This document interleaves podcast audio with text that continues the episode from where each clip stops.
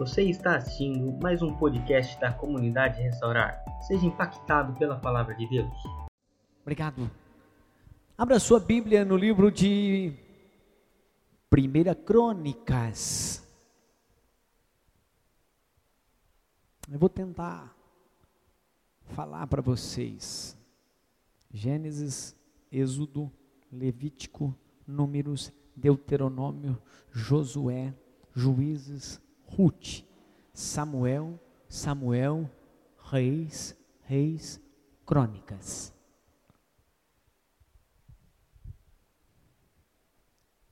Esdras, Neemias Esther Jó. Então, pertinho do salmo, entre o meio dos salmos ali. Primeira Crônicas, capítulo de número 13,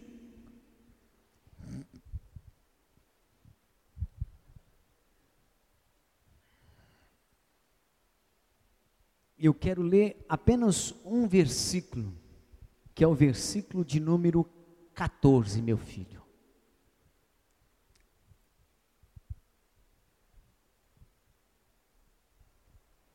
Posso ler? Se você quiser ler comigo no telão, a letra é um pouquinho maior. Mas se você quiser acompanhar na sua Bíblia ou no seu celular, fique à vontade. Eu vou eu tenho algo para fazer, vou deixar mais para o final do culto, que eu quero judiar da Maiara. Ela já está vermelha, mas o vermelho dela é reflexo do cabelinho. Ou da blusa da mamãe, né? Primeira crônica, quem ficou vermelho foi o Renato. Primeira crônica, crônicas, capítulo de número 13, versículo 14. Posso ler, queridos? Assim ficou a arca de Deus com a família de Obed-Edom, três meses em sua casa. E o Senhor abençoou a casa de Obed-Edom e tudo quanto tinha. Redobre sua atenção. Eu quero ler de novo. Assim ficou a arca de Deus com a família de Obed-Edom três meses em sua casa. E o Senhor abençoou a casa de Obed-Edom e tudo quanto e tudo quanto ele tinha.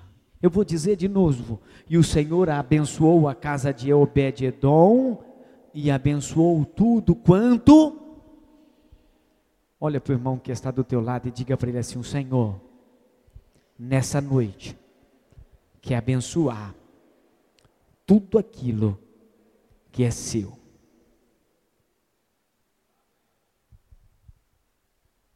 Amados, talvez você, eu vou fazer um rodeio para tentar entrar nessa ministração. Porque o dia de hoje para mim foi um pouco forte, né? Eu eu tenho alguns problemas particulares que sendo homem me machuca. O senhor é pastor, eu sou pastor, mas eu tenho sentimento, eu tenho um monte de coisas. E eu, eu vivo um, um detalhe que eu preciso que vocês me ajudem em oração pela minha mãe.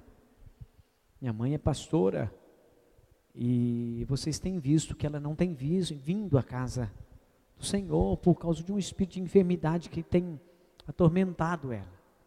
E às vezes, como carne, a gente sente, amados, porque quem não ama a sua mãe, quem não ama aquele que faz parte da sua vida.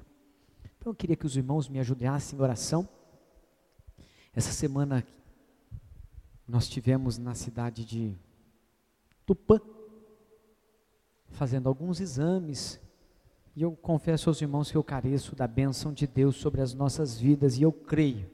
A Bíblia diz que a oração de um justo, ela pode muito em seus efeitos.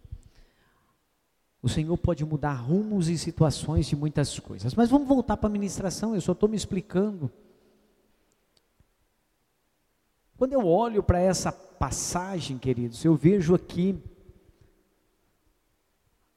uma das maiores das bem-aventuranças do Senhor, porque quando eu olho para esse texto, para esse capítulo lido, eu vejo a mão do Senhor tomando conta e abençoando a vida de Obed que estava lá em Edom. Porque Edom é a origem. E Obed é o nome do homem que ficou com a arca.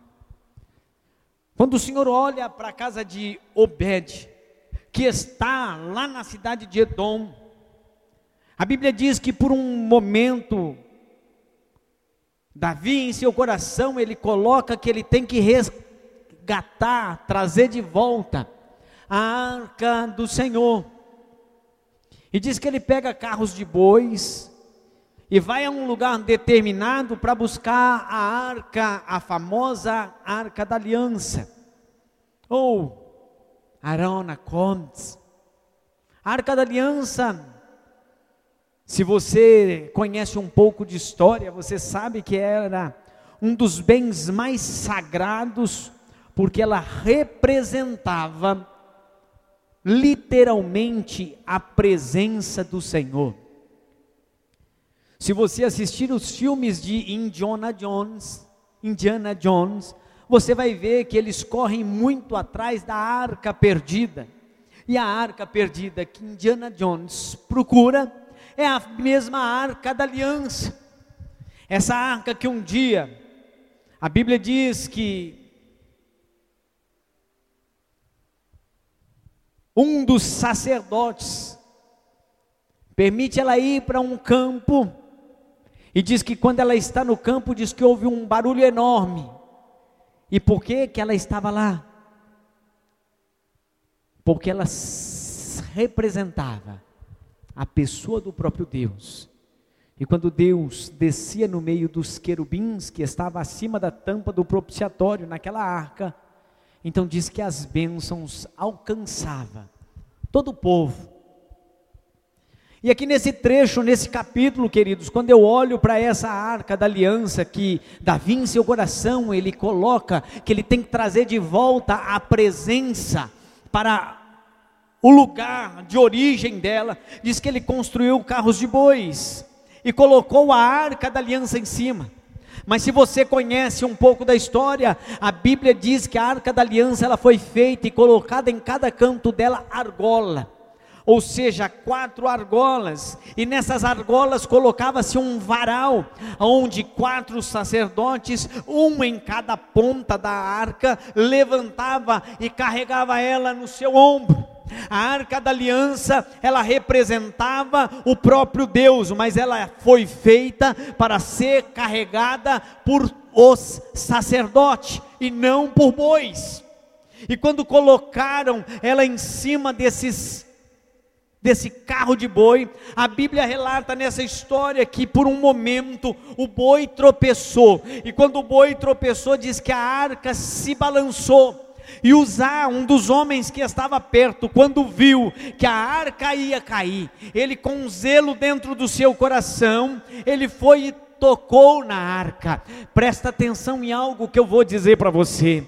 Quando Uzá tocou na arca, a Bíblia diz que ele foi fulminado e morreu no mesmo instante. Pastor, mas você acabou de dizer que com o zelo ele foi segurar a arca e ele morreu? Sim, ele morreu, porque a arca não era feita para ser tocada por qualquer pessoa, só podia tocar na arca da aliança aquele que literalmente tinha uma unção diferenciada, aquele que tinha nascido para ser sacerdote. Isso, cadê? Aí, Léo, aí eu gostei. Amados, eu amo muito quando falamos de Arca da Aliança e eu e o meu coração se alegra demais.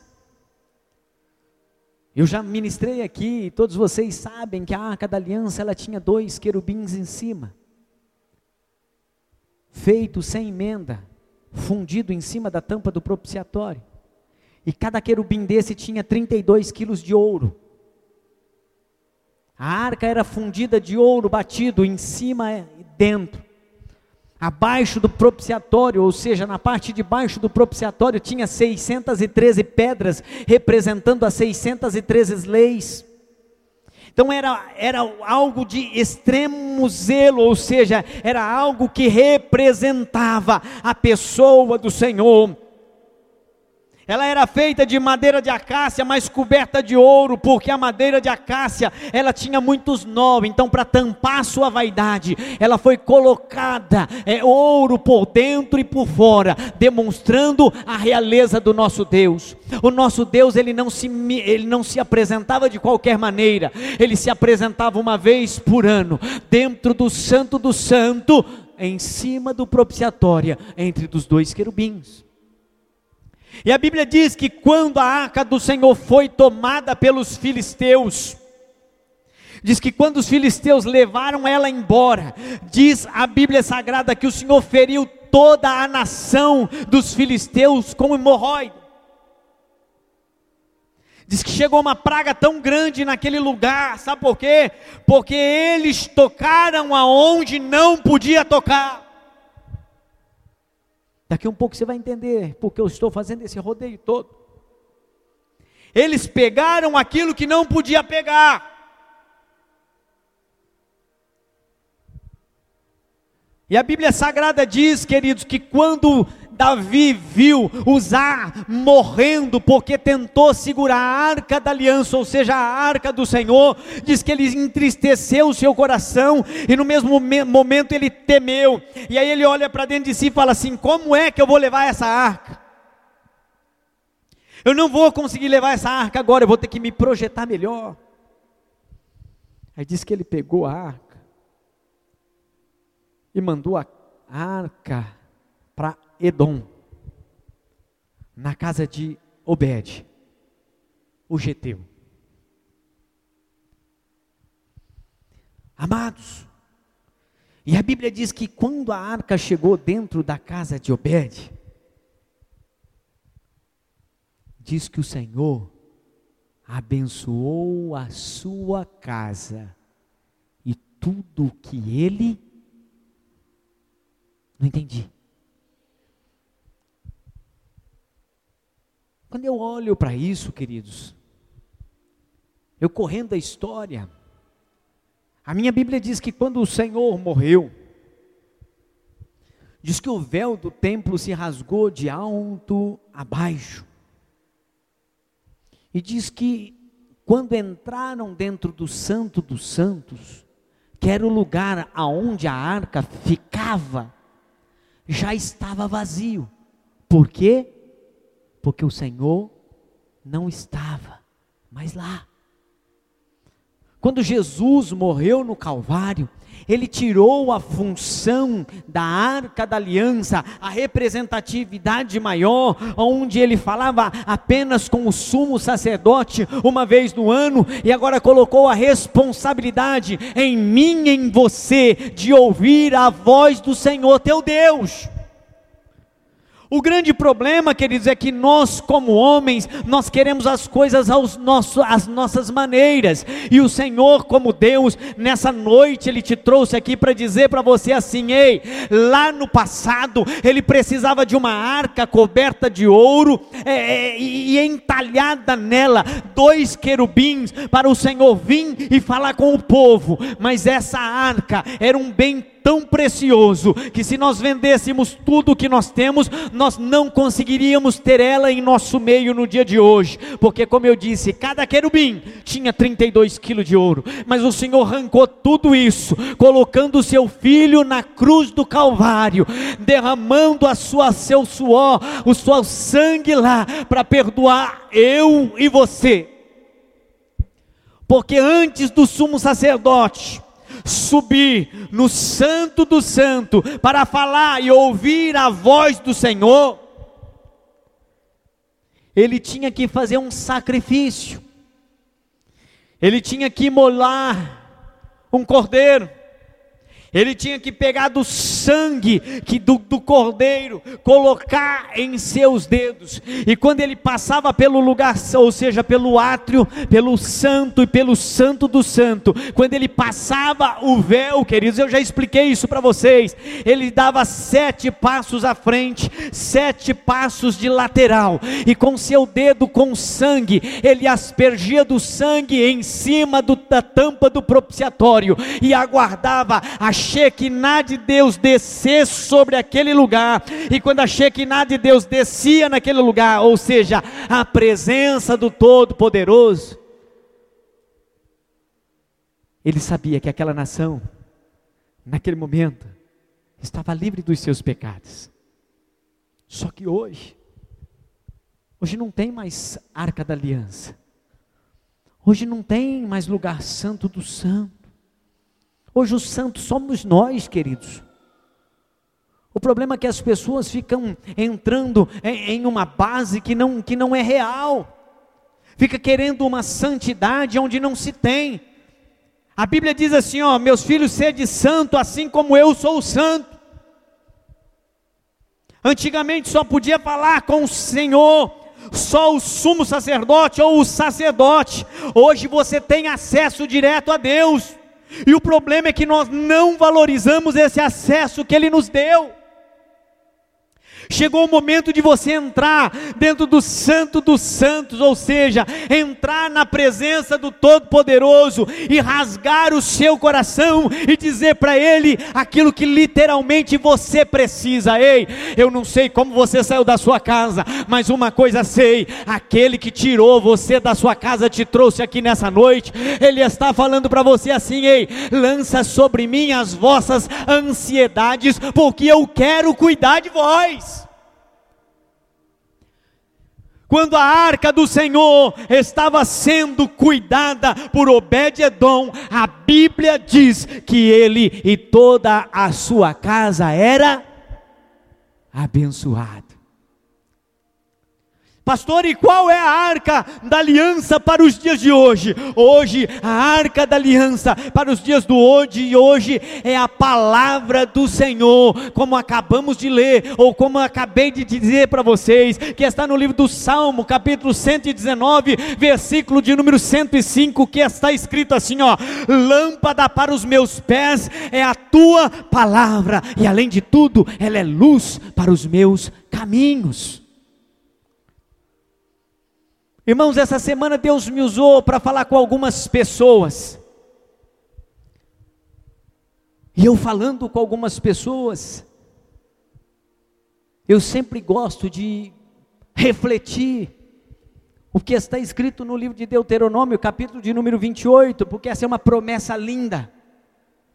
Quando diz que se nós termos o cuidado de obedecer os mandamentos que Ele nos ordena, ou seja, todos os mandamentos que Ele ordena, todas as bênçãos vêm sobre nós e nos acompanha.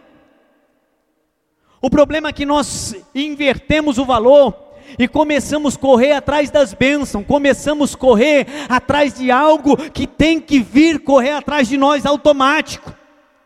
Nós fica parecendo aqueles cachorrinho bravo que quando você pega no rabinho dele e você faz assim, ele fica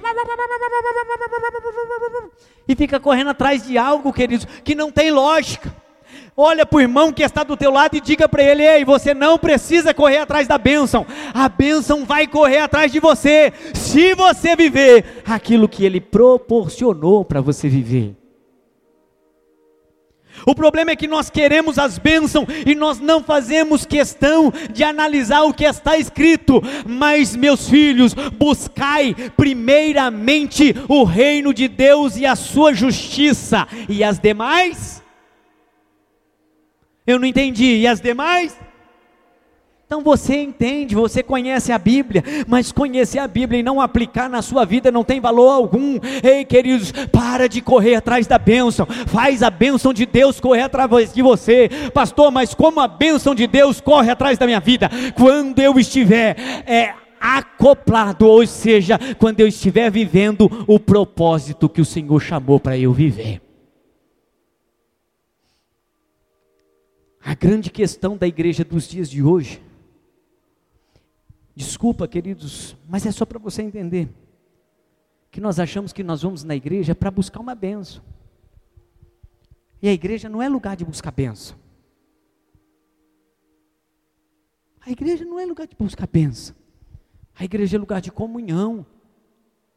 E automaticamente, porque você vive como igreja e está em comunhão, porque a Bíblia diz: ó, quão bom e quão suave é que os irmãos vivem em união, aí a bênção de Deus recai sobre a sua vida.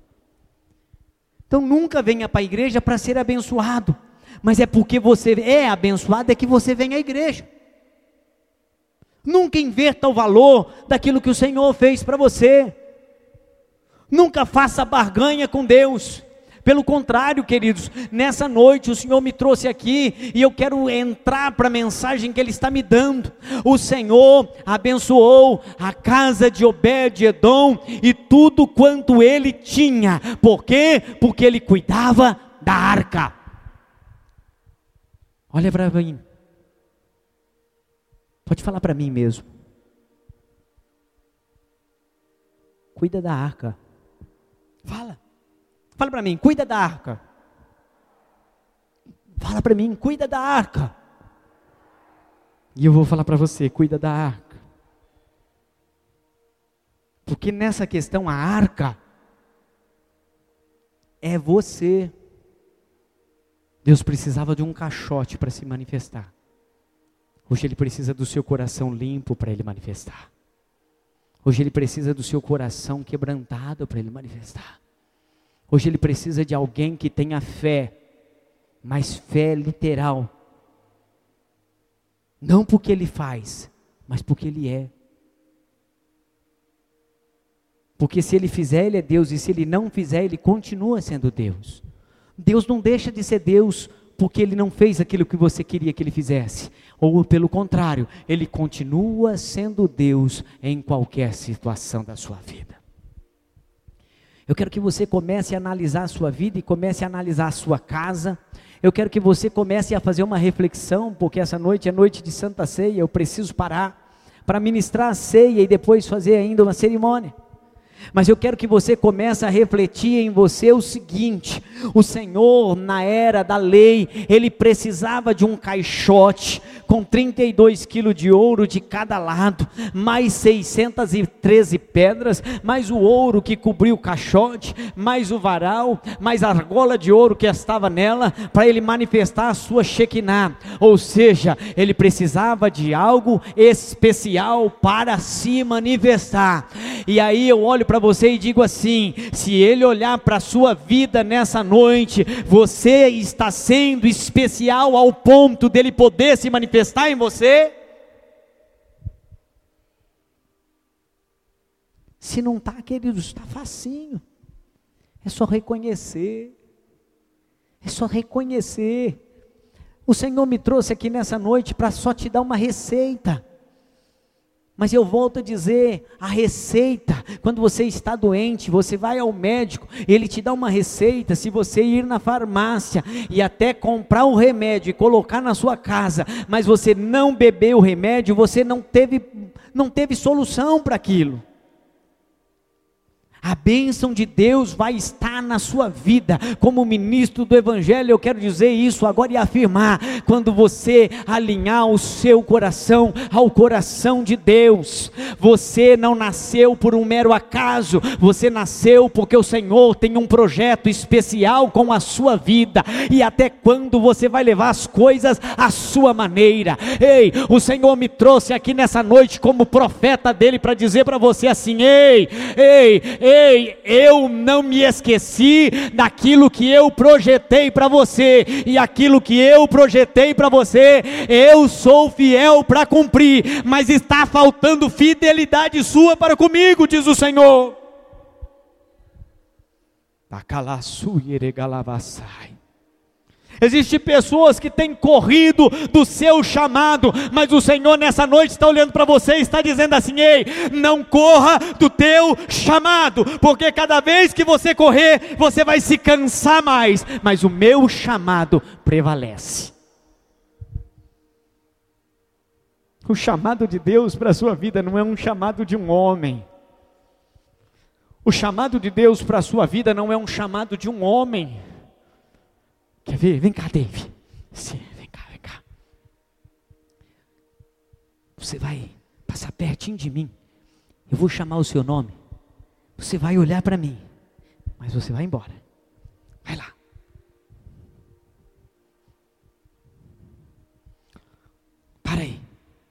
Passa pertinho de mim. O chamado. Para aí. O chamado de Deus não é esse. Dave, vem cá. Dave, Dave, ô oh Dave, David, Dave, ô oh Dave. Fica aí. Você vai passar um pouquinho mais perto, senão você vai me derrubar daqui. Agora vamos ensinar que agora é o chamado de Deus. David. David. David. Quando você está pensando que você está passando, ele te pega para o cabelo, para a blusa, para o braço. Só que o pegar do Senhor é um pegar diferente. Porque ninguém pode impedir os planos de Deus que Ele projetou para você, nem você mesmo. Pecado, filho. Quando o Senhor chama alguém, Ele chama com responsabilidade. E se Ele chamou, está chamado. Tem gente que acha que ele tem domínio sobre si e o livre-arbítrio. Não existe livre-arbítrio quando conhece a Cristo. Paulo, em suas prisões, ele diz: Eu, Paulo, prisioneiro de Jesus Cristo. Ele entendeu o seu chamado e nunca mais se desviou dele. E existe pessoas aqui dentro sofrendo, porque o Senhor fala comigo nessa noite, porque tem corrido do teu chamado, mas o Senhor nessa noite está dizendo assim: ei, para de correr, para de correr, eu vou te fazer um exemplo, quer ver? Quando o Senhor chamou Jonas e deu a ele uma missão, falou: Jonas, vai à grande cidade de Nínive, prega o arrependimento lá. O que, que Jonas fez, queridos? Vou não, vou para Tarsis. E a minha Bíblia diz: espera aí, queridos, olha para mim, recobre a sua atenção, porque agora eu vou ser profeta para algumas pessoas aqui. E a minha Bíblia diz que quando Jonas montou e foi para um lugar que o Senhor não havia chamado ele para ir, diz que veio uma grande tempestade. E quando veio a tempestade, diz que os homens que estavam dentro do barco achou que iam morrer todos. Mas tiraram sorte entre si e viram que o problema da tempestade era quem? Quem era? Jonas. Quando tiraram Jonas do barco, o que aconteceu com a tempestade? Fala para mim. Parou. Sabe qual que é o maior problema hoje, queridos? Você está vivendo uma grande tempestade na sua vida porque você não está vivendo aquilo que o Senhor projetou para você viver. Vai querer ir para o ventre do peixe? Ou vai obedecer a voz do Senhor teu Deus a partir de agora? Vai querer ir para o ventre do peixe? Ou vai começar a obedecer a voz do Senhor teu Deus agora? Mas a Bíblia também diz que quando Jonas estava dentro do ventre do grande peixe, ele orou ao Senhor.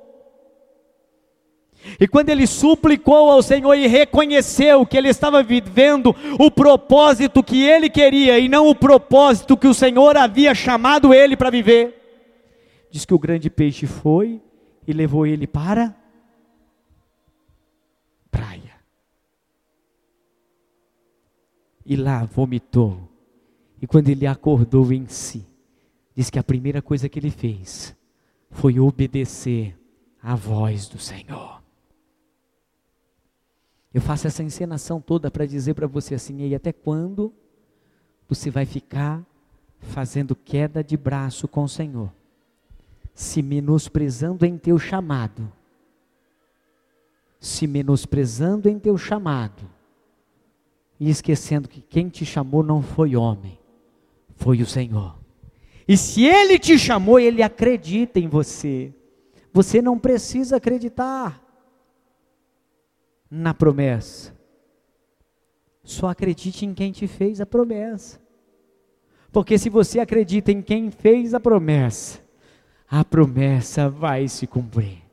Olha para o irmão que está do teu lado. Olha para ele. Dá só uma piscadinha. Dá uma piscadinha para ele. Pode dar uma piscadinha. Piscou? Olhe para mim agora. Recobre a sua atenção. O que, que você está vivendo na sua casa hoje? Curve a sua cabeça. O que é que você está vivendo hoje?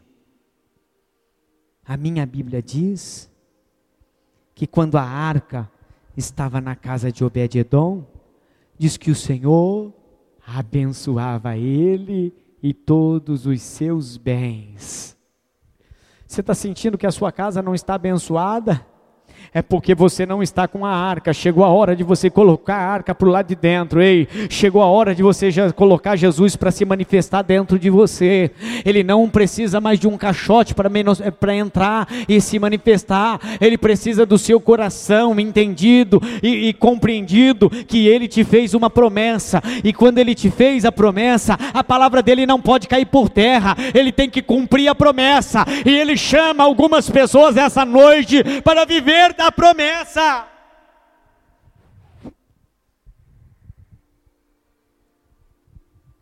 Você não precisa procurar emprego. O emprego vai procurar você. Olhe para mim. Coloque uma coisa no seu coração agora, fé. Fé, coloque uma fé genuína dentro de você. Porque a fé é o firme fundamento das coisas que não se vê, mas a prova daquilo que se espera. No improvável, Deus faz o provável. No impossível, Deus faz o possível.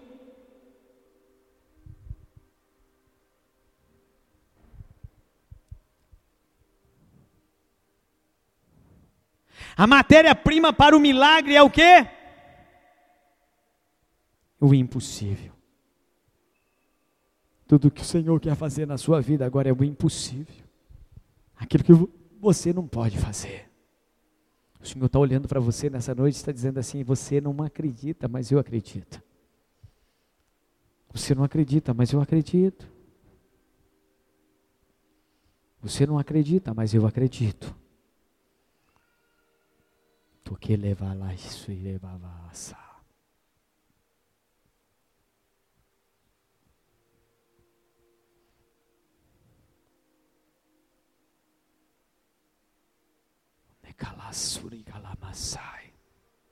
Léo, dá mais som aí para mim, filho. Dá mais som aí para mim. Naragalassurugumashiribabassa.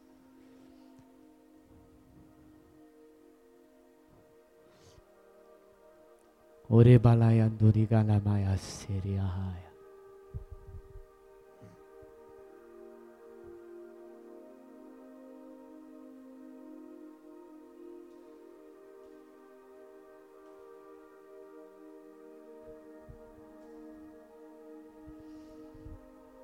O Senhor está chamando umas pessoas aqui.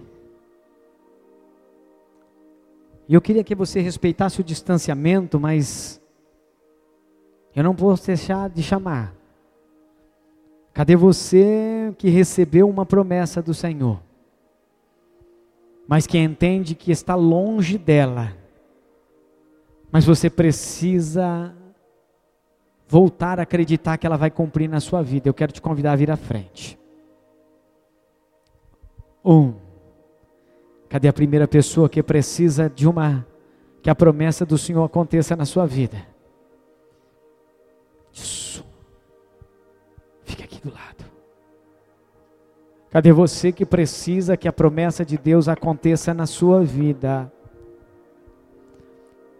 Nagalama shurugire balabasuyere. Terra suyerebaiandurierega. Norgido naramassuyerebasai. Está chorando aqui, queridos. Deus está fazendo algo novo aqui. Deus está transformando aqui. Está chorando aqui. Erimanu yeremastu yeremalama saragabasu yereba. Há uma promessa de Deus nessa casa aqui, nessa noite. Há uma promessa do céu descendo aqui. Ei, o Senhor está chamando pessoas específicas para algo específico dele. Eu preciso que você venha à frente, que você que está sentindo no coração que você precisa precisa que a bênção do Senhor te alcance. Você que viu que a tua casa não está legal, que as coisas não estão fluindo do jeito que precisa fluir, vem à frente agora nessa noite. Eu quero só orar por você. Alagandura basoyerevalavas. Oragastura galasaragashoegeneregahasa. Há uma provisão do céu descendo sobre essa casa.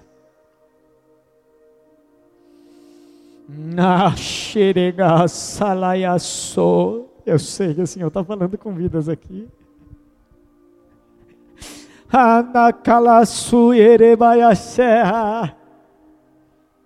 Existe uma pessoa que está na nave da igreja ainda. Que o Senhor me mostra divisa, tem divisa na sua vida mas você está parado, diz o Senhor, e Ele quer que você retome o caminho.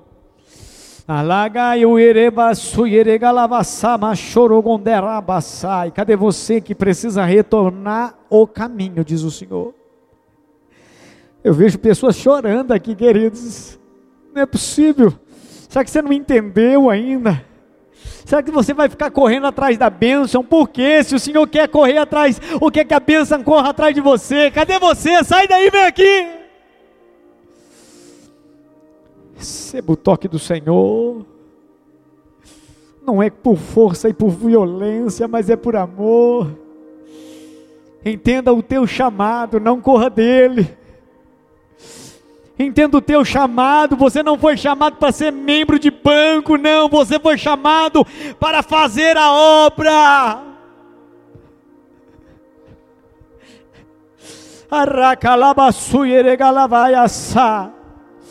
Você foi chamado para fazer a obra, diz o Senhor.